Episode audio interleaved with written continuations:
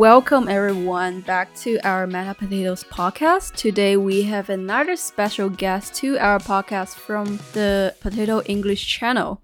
So we would like to introduce to you Mr. Devin Marty. Yeah, thank you for having me. Yes, nice to meet you here. And he is building a music NFT, really exciting project named San. Am I pronouncing it right? San. Yeah, exactly, San. Yeah. San. Okay, let's get into introducing a little bit of yourself and also like how did you get into starting this exciting project? Yeah, uh, thank you. Um, so I jumped in the Web3 space uh, in a way about three years ago. Uh, I wrote a book on decentralized organizations. Uh, it was an Amazon bestseller.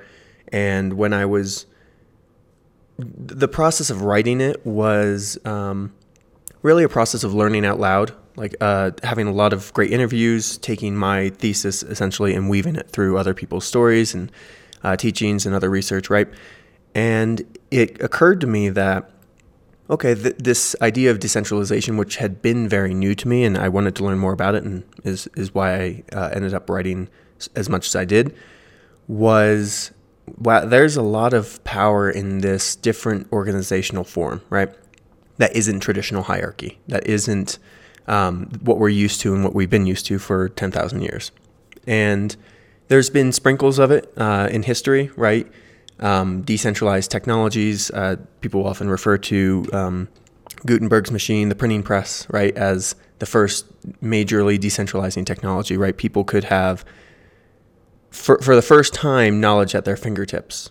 Um, and as long as they could read and, and you know, were literate, um, they would have more knowledge than they otherwise would have, um, than the government or the religious uh, powers at the time would have allowed them for. Um, so that is is an early early example, but then you get to you know the internet, um, you know Berners Lee and, and the World Wide Web, and how that disseminated knowledge to everyone. And now, for the first time in literally uh, till that point, ten thousand years, uh, you had the ability for people to make decisions for themselves in a real way, right? If someone is uh, acting uh, despotic or evil, it, people can call them out and justice can be had, right? And that uh, really takes, it was taken to the next level with blockchain, right? And their blockchain is not the only thing that is really taking this decentralization um, into you know what what we know today as normal life um, you'll have a lot of these organizations that have decentralized processes within that are more empowering for employees, that offer them more autonomy, more mastery, more purpose, right? And so that social side, I was like, this is fascinating, but I know there's this whole blockchain world out there, and I bare I didn't even touch it. So I want to dive into that, and so spent. Oh, this was early well, so before that, you know, uh, before COVID, I had done a little bit of research, but I'm just sitting at home during COVID. And I'm like, I sh- you know, now's the time.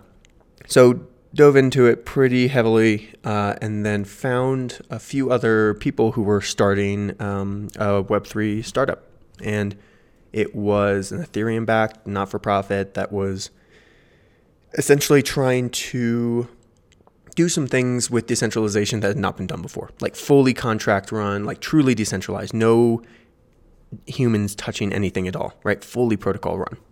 Mm. It's like that's freaking amazing. Uh, the team was awesome. You had mathematicians, particle physicists, um, amazing developers, right? And so mm-hmm. I came in to help build the ecosystem, the community, right? Uh, that went very well. Uh, we raised $40 million in uh, pre sale uh, built it to a half a billion dollar ecosystem. It was the largest liquidity pair uh, on Uniswap. So, some pretty major accomplishments there. And in that time, um, I was approached by a layer one blockchain called Harmony, and they asked me to come over and do ecosystem growth with them, specifically on their. Uh, specifically for their DAO division, but also uh, more so for events and, and some other things behind the scenes. So um, jumped into it, learned a lot about DAOs, learned a lot. Uh, unfortunately, there were some. Uh, y- you get into the bureaucracy of larger uh, decentralized companies, but uh, that's fine. A lot of learning, uh, and in August, decided to leave Harmony and start San with um, a few other founders who are just incredible people. Um, so one would be John Kaku. Uh, he is a world famous DJ um, based in Taiwan, and he yeah he headlines Heineken events, Ultra events. He's over in Singapore right now, literally doing a show as we speak. Um, the guy's nonstop, and his idea was to have a Web3 hardware company where you had headphones that could interconnect and interface with blockchain and that you could sell those through you know NFTs essentially, right? Where there was unlockable content. content.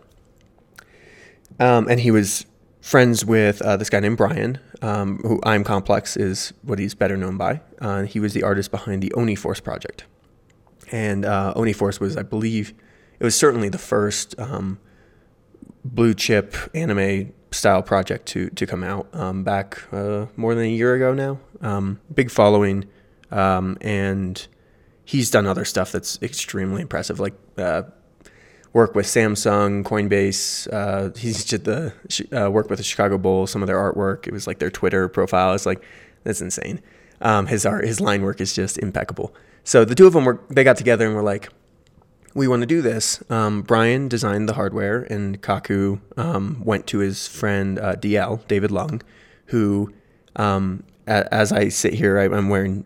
This is a product of David Lung. Uh, he was the former director of product at Beats and Monster. Wow. Um, he designed, ev- literally was in charge of pretty much every part of the process of designing. I, I could list them all. There's like 20 or 25 individual products that Beats put out that are like his. And just with his experience, and, and Kaku had been sponsored by Beats and Monster and a, a plethora of other um, headphone brands. Um, so he knew DL pretty well, and he said, DL, we want to do this. Are you in? And DL's like, "Mm, yeah, okay, give me some money. I'll start the process. And so that was happening, and that was in, fe- oh, sorry, that was like two years ago, essentially. So things happen in the interim. Oni Force happens. And then we meet in, um, well, he meets a member of our team, Garrick, in New York, and he tells Garrick about the what he's doing, what he's working on. And Garrick goes, okay, let's let's get a team together. I think there's something here. And so he brought in um, Will, myself, um, Catalina. Uh, I brought in Aaron with me and Flu and some others. And the team just quickly grew to, I think we have 17 members of the team right now. Cool. And the idea also grew far beyond just having individual in, um, headphones, right? Um, that we could customize. And, but here's the thing that I'm, this is what kind of led us to. So the headphones themselves are, we can do a lot with them, right? They're Web3 enabled. We can also, we own kind of the entire manufacturing process. So we can individualize color, put sublimate different uh, logos, brands, what, whatever we want to do, right? And the idea came from DL, where it's okay, DL was responsible for creating a brand that for the first time put customized hardware, audio hardware, um, behind an artist. Lady Gaga, so with the Gaga um, beats, Diddy beats, and well, Beats by Dre, right? And some other artists. So what if you could put these in the hands of other independent artists, like like Kaku, right? So that expanded into something that became or led us to to build something much bigger, which is we are now building an ecosystem that is solely focused on promoting the discoverability of independent musicians, you know, through art, music, hardware, and combining that with the things that we know really well in blockchain that we've learned over the past two years of working pretty much 24 hours a day in this space, right? Um, the, the privacy, the governance mechanisms, right? There, there's a lot we can bring to the table that is cutting edge, and we're really excited to do that. Um, so that that's the lead in for what San is, and, and kind of, you know, I guess tease what, what we're building. Oh, this is super cool. Actually, you're like starting this project from like a hardware perspective, which is unlike others. I, Yeah. I know a lot of people they kind of uh building on existing internet softwares and they kind of want to decentralize it and then they come to uh, blockchain technology and incorporate that into it. So I was wondering, like for your like music hardware, how did it like transition from the hardware uh, oriented project to uh, the music NFT uh, platform that you are building? Yeah. So um, yeah, I'll dive into that a little bit more. Um, yeah, again, the the purpose of serving independent musicians was like tantamount, right? Uh, Kaku has a music collective that he's a co-founder of called Basement Labs. Um, I grew up, I went through a music school uh, called Uptown Music Collective, um, and the majority of our team has music experience, uh, like pretty immense music experience, actually, surprisingly. And we're all like, okay, this is something we we all deeply care about. Let's all um, put our heads together and figure out how we can solve some of the other issues in blockchain, right? And so, well, there's two. There's two. If I'm going to really get into it, uh, how the process went is we were like, okay, there's there's definitely these Web two problems. Uh, like new musicians, they don't profit from existing digital service providers. Uh, they have very little experience building a brand. It would also be uh, almost inexcusable to ask them to jump into Web three and just go because it's a that's a full time job. We all know, right? You can't build a building a brand in Web three is hard, and the just generally new and independent musicians experience very poor fan analytics.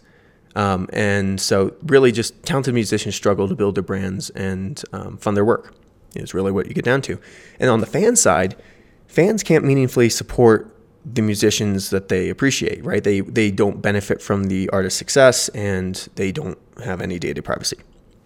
Just, just basically none. Yeah.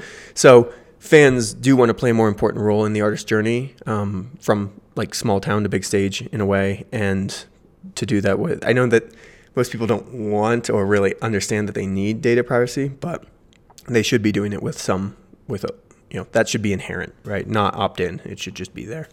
So that was the web 2 issues we saw. And then the web 3 opportunities more so not so much issues are music nfts right now our thesis is that they are flawed. They are swimming upstream against legacy media, and they're not building in a way that would involve legacy media. Right?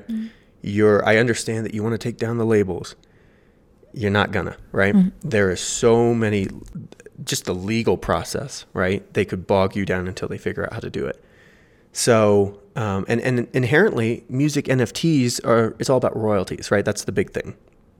Well, there are many marketplaces, SudoSwap, X2Y2, that allow people to trade without royalties. Yeah. Also, royalties are just a handshake agreement. If I have a song that's worth uh, ten thousand dollars, and the the artist is going to get fifty percent of that, I'm going to find a way to find the buyer and get the money over the counter, and then sell it to them for free, and the artist sees none of that, right? So the royalty idea of music NFTs is it's hard to enforce. Let's just say that.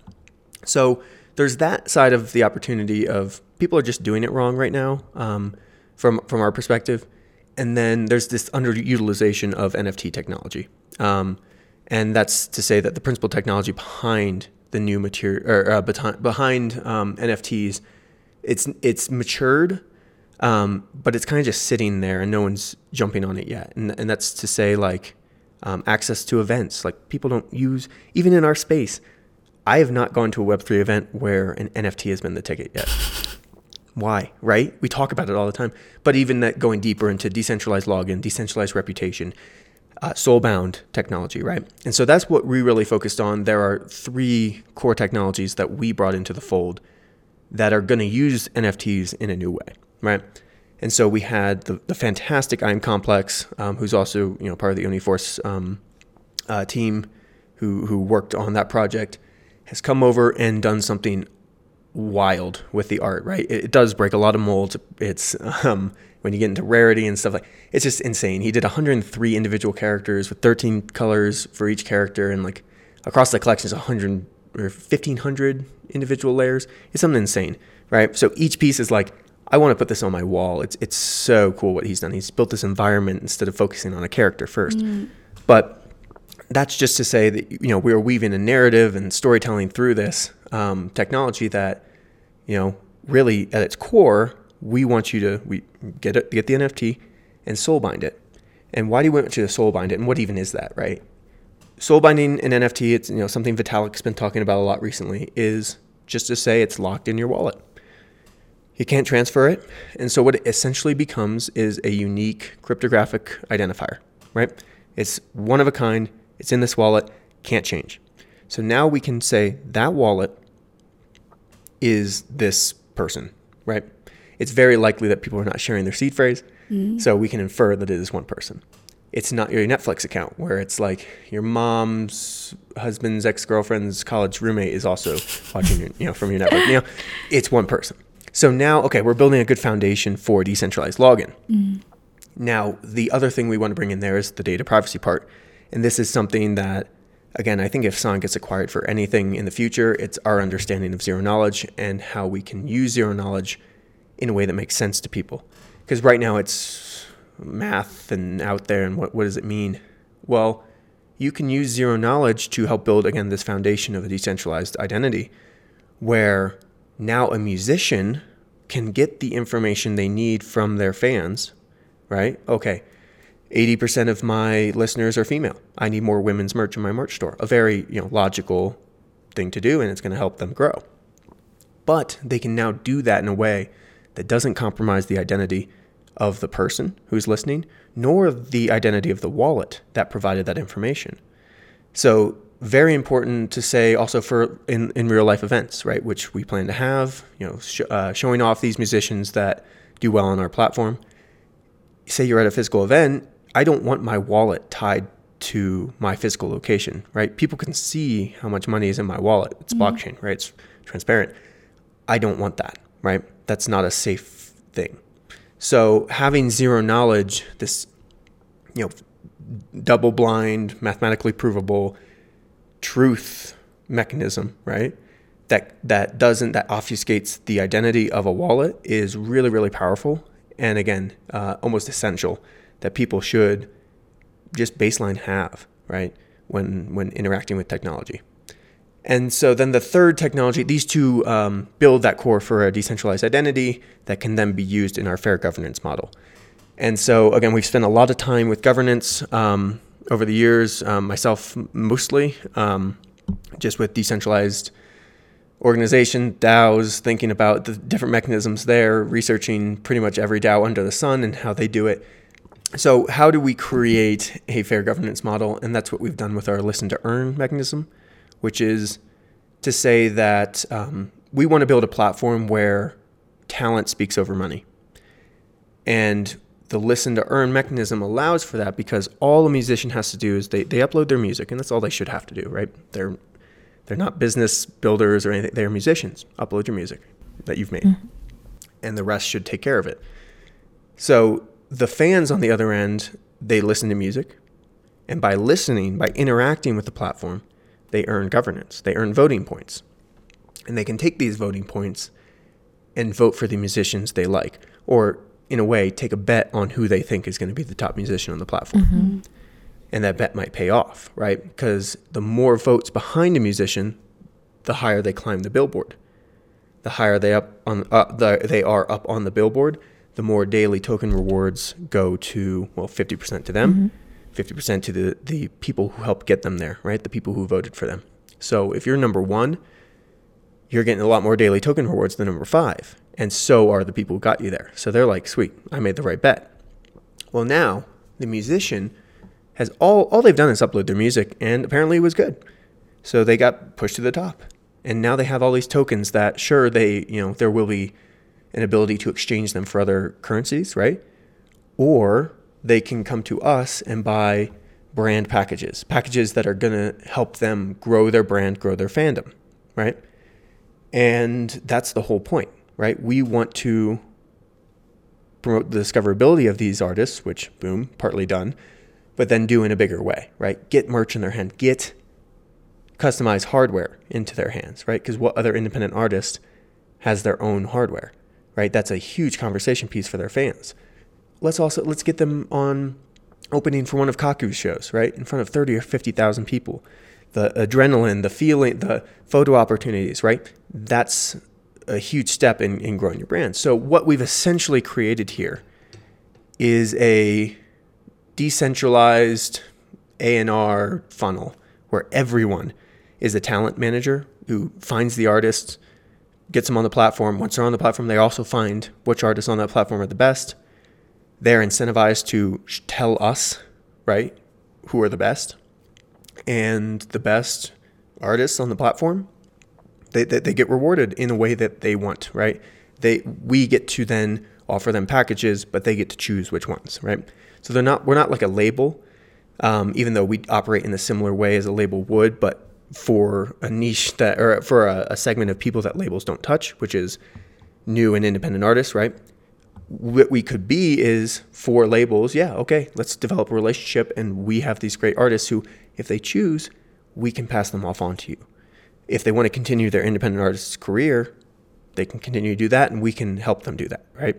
So that's the whole goal of the platform, and it really bring it back around to the hardware. You know, it is it's that end goal, right? It's let's put let's give these independent musicians things like that are not possible in the real in other you know web 2 i said the real world Wow. but as of now it's not possible right so that's what we want to do and the hardware kind of just sparked off you know how do we do this? It ended up we were we solved a lot of other not solved but improved a lot of other um, areas of web3 that we think need improving. And it's this is a model that scales very easily to web 2 where a lot of other music streaming web 3 companies um, how they're structured it would be very difficult for them to scale to a web 2 audience Wow, that's super cool and super interesting and well said. Like introduction of the entire project with the technology in behind.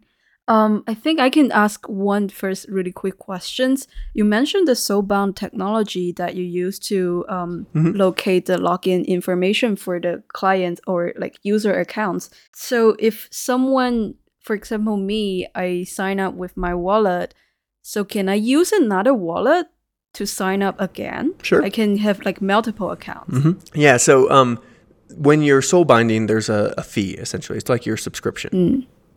And so if you want to sign up on multiple accounts and listen from multiple accounts, that's fine um, because what you're doing is infusing more capital into what we're building, which was is going to help artists no matter what, right? To do that with, you know, well, one, there's a limited supply of them as of right, now, right? So if you wanted to game the system in any way, yeah, now's the time. But going forward in the future, it will be like referral based, and the soulbound NFTs are essentially, I won't say gifted and then unlocked, but essentially that's the process, right? So, um, yeah, it does get to a point. Uh, did either of you guys use Clubhouse back in the day? Yeah. Yeah, so remember that referral process where Yeah. you had to be invited? Yeah, and you got more. So that's what we're kind of going after there. Ah. And if you want to refer yourself over and over and over and then keep paying the subscription, I get the guess there's no harm there, but then you're going to have to run, you know, 20 devices and you know, there there are ways, uh, but there's also things we've thought about when uh, you know, we don't want bots just going rampant. Yeah. So there will be when you're listening to earn small things you have to do that are not predictable, right? Oh yeah, do you like this song? Like up up in the right corner now, and just like little interactive things that make the process more experiential for one, but also just safe for everyone else in the system, so that bots aren't aren't running rampant. Yeah, yeah, yeah. That's the reason why I want to ask because um, if someone register for more than one account or like a hundred account or something, then in your tokenization ecosystem, one people might become the monopoly. Yeah, for sure. So um, mathematically, it's also not built like that. So we have um, an equation that determines the daily output of tokens, right? The numerator is a set value um, of daily tokens to be distributed each day. The denominator is, well, the important factor in the denominator or the variable in the denominator is the amount of people on the platform. So immediately you can you can figure out all the other numbers and variables because that is um, let's call it 10 over x. 10 tokens are being distributed and x is the number of people on the platform. So if there's one person on the platform listening, they're going to get all 10 tokens, right? There is a time quotient that they have to listen to, but we're ignoring that. So if two people are on the platform now and one person listens to the maximum time quotient and the other person doesn't, well, immediately the one person can only get half of that 10 maximum. Oh. The other person just didn't get up to their 10, maybe they got 3. And so now two of those tokens just kind of never existed, right? Oh. Because they were never deployed. So you get to the system where yeah, you it does matter to have more, but the more there are, it also um, diminishes the return per individual, right? So it's kind of um, again, it's a fixed amount, so everyone's just kind of competing against each other, and there's not going to be a way to listen to earn millions of tokens in a day, right? It's um, it is fixed and and safe to a degree in that. Of course, compared to other people, yeah, you can still, you know, hey, what's going on here? What they they just keep diluting me, but at least it's a mechanic that is not going to allow bots to take over. 和你遇见拍成了照片。Oh, by the way, like, how did you, the team, like, came up with the name San? Yeah, that, so that was the idea from the beginning. Um, uh, kaku just like uh, it means three, obviously in Japanese and Mandarin, and um, he was like, we, you know, I want everything to be triangular, ah. right? There's a there's a lot to the triangle, right? You know, uh, spiritually and uh, ge- geometrically, and it, it's also what the hardware um, the in-ear monitors were developing which is just a fancy word for like in-ear headphones um, they are triangular shape like it's, it's just a consistent motif through everything even the art that Cro-Magnus did all of the characters are based off of this triangle in the middle Ah. and it is so cool if yeah if you want to check it out Cool. That's so interesting. Yeah, because um like uh, from my point of view, the sound platform is designed for the individual or independent musicians to um, gain their Yeah. revenues as well as to manage their fans community. So I was wondering from the user's per- perspective or from the fans' per- perspective, if they want to like get engaged with that uh, person or with his or her music, uh, he can directly go to some uh, music streaming platform that's already there and to listen to their music. So uh, for ordinary users, based on my previous conversations with them, it's like they they don't really care if that music is in the NFT form or it's regular music. So how did you like convince these people to actually buy like a music NFT instead of uh, actually listen to that music on Spotify or other already existing and ro- already influential platforms? Because a lot of like ordinary users, if they are not like super fans of that musician, they will not have the incentive to buy the NFT form of the music, right? Yep. So um, we're not touching. Um, well, first of all, we're not trying to compete with legacy media and digital service providers like Spotify, right? We want to work, um, in a sense, with them, not from a partnership angle, but like we understand that that is a massive distribution uh, network, essentially, that these musicians should be on. And when you are in our system, you're not buying any, there's no music NFTs or NFTs that represent music, right? The only NFTs in our ecosystem are the um, soulbound NFTs, which are essentially just your subscription identifier. So when you're on the platform, it is just same as any other streaming platform, or think of it more like the radio. You're just going to j- jump on, pick your channel you like. Maybe it's by artist, or maybe it's by genre, and then you just start listening. And if you like the song, yeah, you vote for it. If you don't like the song, on to the next song. So if you do really like a song, yeah, let's go to that artist. Let's click on them. Let's see what else. They, oh, their Spotify's here. Great. I the the platform has done its job because it's all about discoverability of new and independent artists. So yeah, we don't want you to come to our platform to stream on the daily your playlist, right? We want you to come to our platform to stream on the daily music you haven't heard before, just like the radio, right? Mm-hmm.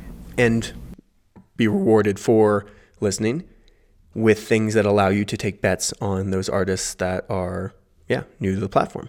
So yeah when, when you have the like i said the legacy media out there spotify apple music bandcamp even soundcloud link those as an artist right? Because we want to see those. Um, but there's no buying of, of music nfts again we think we understand that yeah if you sell 25 of your music nfts at 0.1 eth you've made more money than streaming a million times on spotify but the music NFT purchasing, again, that's it goes against the grain of people don't buy music anymore.